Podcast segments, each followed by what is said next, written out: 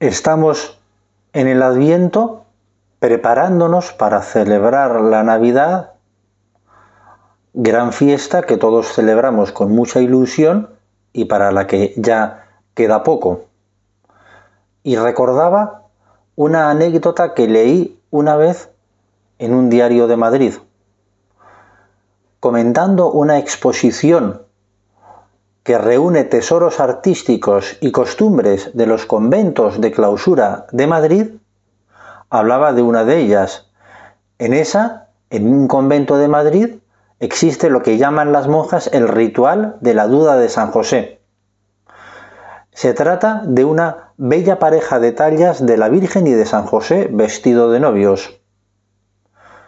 El día que corresponde a la lectura en que San José duda de su esposa, las monjas desvisten la imagen del santo y la llevan hasta el desván, como castigo por su desconfianza hacia la Virgen, y ahí la dejan abandonada.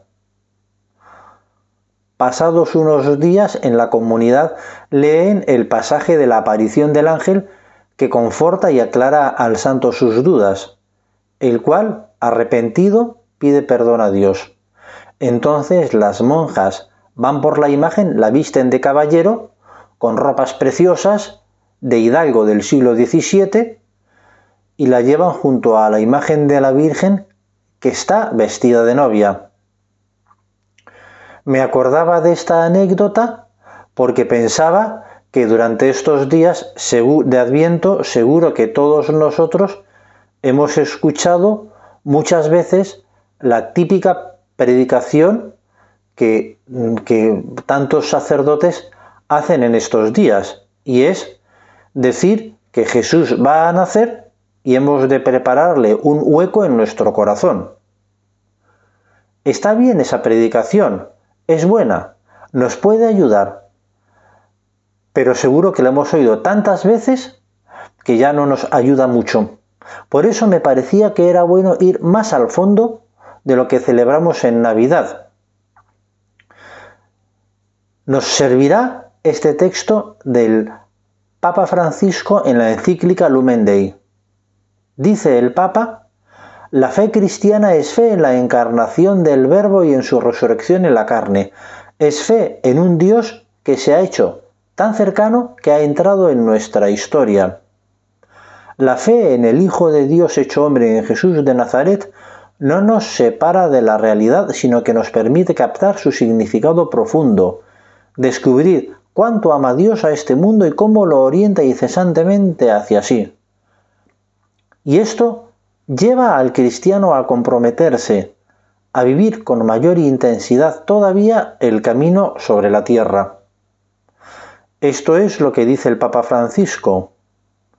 Y lo que nos quiere transmitir es que lo que celebramos es no solo el nacimiento del Señor, que obviamente es la principal celebración, es el motivo, sino aún mejor, celebramos la cercanía de Dios a los hombres.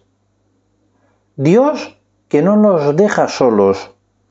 Dios que en la altura del cielo nos ve destrozados por el pecado y no nos abandona, sino que nos ayuda y no de una manera cualquiera, sino que nos ayuda entrando Él en la historia, haciéndose uno de nosotros. Dios cercano.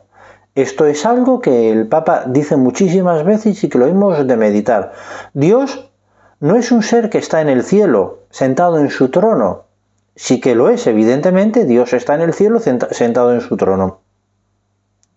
Sino que además de eso, Dios se hace hombre, se encarna y vive entre nosotros. Y esto comienza en el día de Navidad, o mejor, si queremos precisarlo aún más, Dios entró en la historia de la humanidad el día de la encarnación, el día de la anunciación. Ahí Dios es Dios entre nosotros. Por eso hemos de celebrar a Jesucristo que se acerca tanto a nosotros que se hace uno de nosotros. Y nos ayudará también esta expresión que San José María popularizó. Los cristianos hemos de ser alter Christus ipse Christus. Leo la cita de San José María, el cristiano está obligado a ser alter Christus, ipse Christus, otro Cristo, el mismo Cristo.